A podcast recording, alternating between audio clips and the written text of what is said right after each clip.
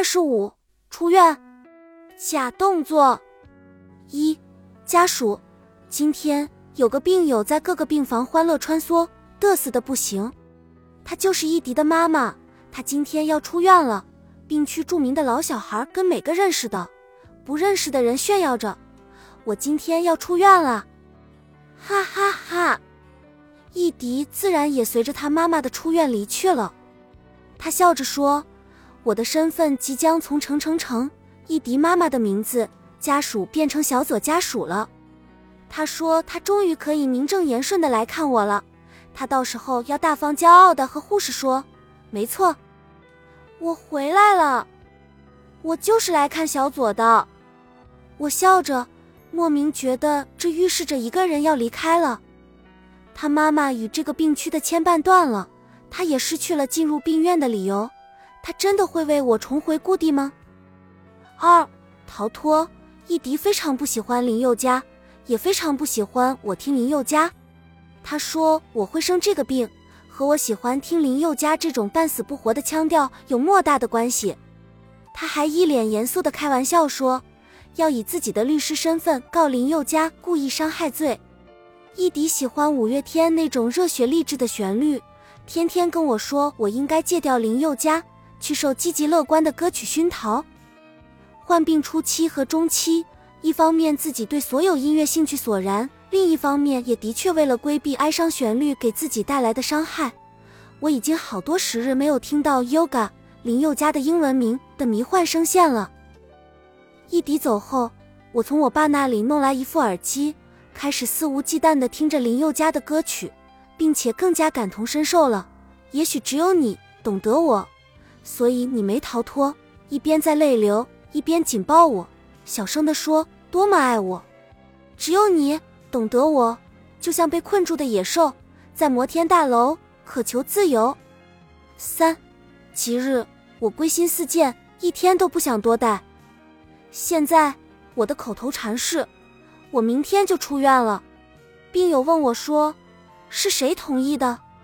我就霸气的说：“是我自己单方面宣布的。”当然，明日复明日，明日何其多，我的每一个明天都没有让我顺利出院。这两天我状态相对稳定，我觉得出院的希望又冉冉升起了。我和我妈说：“妈，我明天就出院了。”结果我妈神神叨叨的表示，明天不是好日子，后天也不是，都不适合出院，要不就今天，要不就两天后。什么？我愤怒的表示，妈，我是出院，又不是登基，还要选什么黄道吉日？你科学一点好不啦？结果我妈一本正经的跟我盘算起日子的吉凶来。无比严肃地告诉我，明天的日子是春分，是大日子，不宜出院。什么叫大日子？这么大，这么大，还是这么大？我信了你的邪了。四温度，我觉得我马上就能出院了。为了叹息与我隔绝已久的外界的情况，我特意到护士站的小阳台。去感受了一下外界的温度，结果小阳台门一开，一股凛冽的寒风扑面而来，不由分说的往你每个细胞里钻。刺骨的寒冷让我控制不住的想：天气这么冷，不如死了算了。因为我们病区常年开着空调，所以即便寒冬腊月也温暖如春。我想我已经无法适应外面世界这样可怕的温度了。我甚至有点不懂外面的正常人是怎么在这般天寒地冻中活下来的。这样一对比，我们这些精神病人简直像在马尔代夫度假，纵享了别人梦寐以求的 VIP 待遇了。受这个温度的刺激，我出院的决心都有所动摇。不然待到来年开春，全当迁徙到这里避避寒度度假，好像未尝不是一种不错的选择呢。五冰冻。我妈与我爸照顾我的显著区别，就是我的卫生条件从 A 级一下跃升到了 AAA 级。因为觉得出院指日可待，每次我都把换下来的棉毛衫往柜子里一塞，劝慰自己说：“反正马上可以回家了，回去洗吧。”易迪嘲笑我说：“对于出院这件事，你倒是表现出前所未有的乐观。”但我妈一来，就眼光犀利的把我所有的脏衣服都挖了出来，勤奋的洗了一件又一件，最后勤奋的全晾到护士站的小阳台去了。说来好笑，像我妈这样的洁癖患者也遭遇了滑铁卢。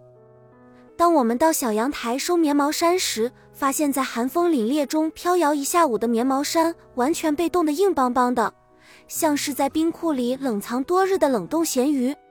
棉毛裤更是好笑，拿起来简直可以当剑使了。一迪还补了一刀，说是双刃剑，真是一点儿也没错。连平日里严肃的护士看到这幅场景，也笑得无法收拾了。连棉毛衫都难逃这样的洗礼，外面的世界也太残酷了。一把双刃剑，六喜讯，有一个天大的喜讯，在我的据理力争下，我终于要出院了。我。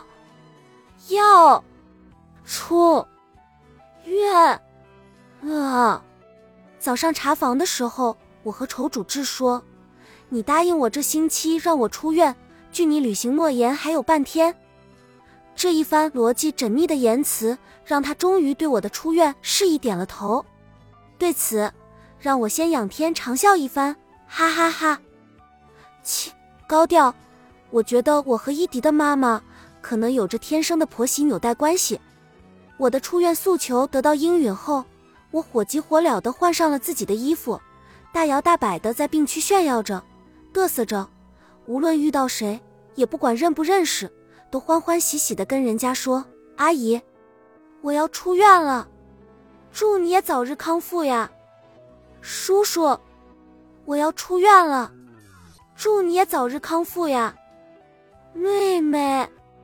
我要出院了，祝你也早日康复呀！对面病房的男病友非常无语，对我说：“你有必要吗？”我快速点头：“有必要呢，有必要呢。”弟弟看着我高调浮夸的样子，大翻白眼，跟我说：“你是巴不得整个病区都知道你要出院了吗？”我欢快的回应着：“没错。”然后张开双臂，对着整个病区吼着：“我要出院啊！如果可以，我真的想像电影《勇敢的心》里的华莱士一样咆哮一句 ‘freedom’。结果被惊扰的护士在我背后骂道：‘小左，你还没出院，把病号服给我穿起来！’我立马收起造次。”灰溜溜的跑回病房，把病号服重新穿上，惹得背后各位病友哄堂大笑。没事，大丈夫能屈能伸，我也不差这几天了。吧，卖吧。虽然我的歌唱水准在病区有口皆碑，但每次的 KTV 时刻，我都只唱一首，绝不多唱。不是我谦逊什么的，而是我坚信，无形装成最为致命。于是我随便唱一首，向大家炫耀一下自己的水平，再假装无所谓的搁下话筒，再欣然接受大家的夸奖，或者婉拒大家再来一首的请求，爽的要死。但即便是这样，我要安安静静唱完一首歌也并不容易。病区的麦霸太多了，无论是躁狂患者、精分患者，还是抑郁患者，都会出几个素不识相的抢麦人。其中有几个还真能旁若无人的从 KTV 开始唱到结束，还有几个在你旁边伴唱，音量比你拿话筒的都大。所以每次点歌我都很无奈，希望完美避开他们会唱的曲目。但我发现一个很神的规律：爱唱又唱不好的人，曲库量倒是大得很，几乎什么歌都会唱。这是我在病区的最后一个周末了。我依旧难逃他们的魔爪。我点了一首《梦醒时分》，耳边有好几重唱，给你欢快的伴奏。我真的好想问问他们，阿姨，请问你有不会唱的歌吗？我决定就唱那首了。九横笛，我要出院的消息已经被我宣扬到病区的角角落落了。平时交好的病友不舍得来和我提前告别。不少还热情的送了我离别礼物。其中，我印象最深的是那个药包姐姐送我的一把横笛。为什么呢？因为这把横笛看起来最贵，所以在所有礼物中毫无悬念的脱颖而出。姐姐把我温柔的引到她的房间，她的丈夫细心的给笛子贴上笛膜，为我演绎了一首《梁祝》，最后郑重的把笛子交送给了我。我对如此贵重的礼物受宠若惊，但依然一边道谢一边毫不手软的收下了。我看着这些厚重的分别礼物，想着大家本是散落在天涯各处的小小尘埃，从五湖四海汇聚在这样小小的土地，共同并肩作战，抵抗病魔。这种感情是真挚的、纯粹的，不掺杂任何私欲的。这是缘分，更是外界稀缺的那份无邪纯真。十，延期。我觉得我人生已经够戏剧化的了，没想到这种戏剧化同样延续到了我的出院日程上。俗话说，骄傲使人退步。白天在病区嘚瑟显摆了一整天的我，晚上就收到了出院又要延期的消息，真正诠释了什么叫做啪啪打脸。由于我病况变化太快，加上我病情稳定时间过短，我爸硬是要再锁我几天。对面的男病友和弟弟一语成谶，开心的对着绝望的我幸灾乐祸着。男病友一边向我讨要着送我的出院礼物，一边哈哈大笑着说：“我要爱上你爸爸了。”弟弟更是过分，他狂妄的嘲笑着我，肯定着我爸英明神武的决策，把一顶顶高帽不由分说的往我爸头上戴。什么现代唐太宗啦，再世孔夫子啦，毛爷爷重生了，说的我自己都觉得。我爸不让我出院的决定和改革开放一样意义重大，这可苦了白天在病友面前过于高调嘚瑟的我。晚上知道已经无力回天的我低下了骄傲的头颅，对着每个人谦逊的微笑着。偏偏在我的高调宣传下，每个人都知道了我明天出院的消息，大家开心的祝福着：明天出院了呀，恭喜呀！我呵呵呵的大笑着。不知该怎么解释我明天还出不去的事实，而且我还不要脸的收了那么多礼物，真的让人尴尬万分。我想明天的我该怎么若无其事的踏出房间的大门呢？十一贡献，我觉得我的出院日期还可以再抢救一下。早上医生团队查房时，我照例表现出了活泼灵动的样子。我爸却丝毫不动摇地向我的筹主治表明了想让我多住几天的意愿，没想到我的筹主治二话不说就同意了，坦然的不得了，朽木不可雕啊！我愤恨的上前，不停摇晃着程医生的肩膀，叫道：“什么？你这就被说服了？你怎么这么容易被说服？你就不能为了我抗争一下吗？啊！”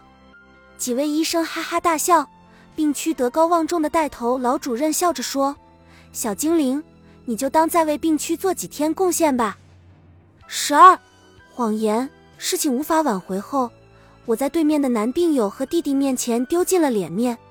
为了维护我那微薄的自尊，我跳跃着骗他们说：“程医生同意我今天出院了。”他俩大惊失色，然后酸溜溜的跟我说着：“恭喜你哦。”恭喜你出院哦！为了不让谎言穿帮，我做作的换上了便服，做作的哼起了小曲，还做作的整理起了行囊，最后做作的拿着包袱和水杯，一脸准备就绪的样子。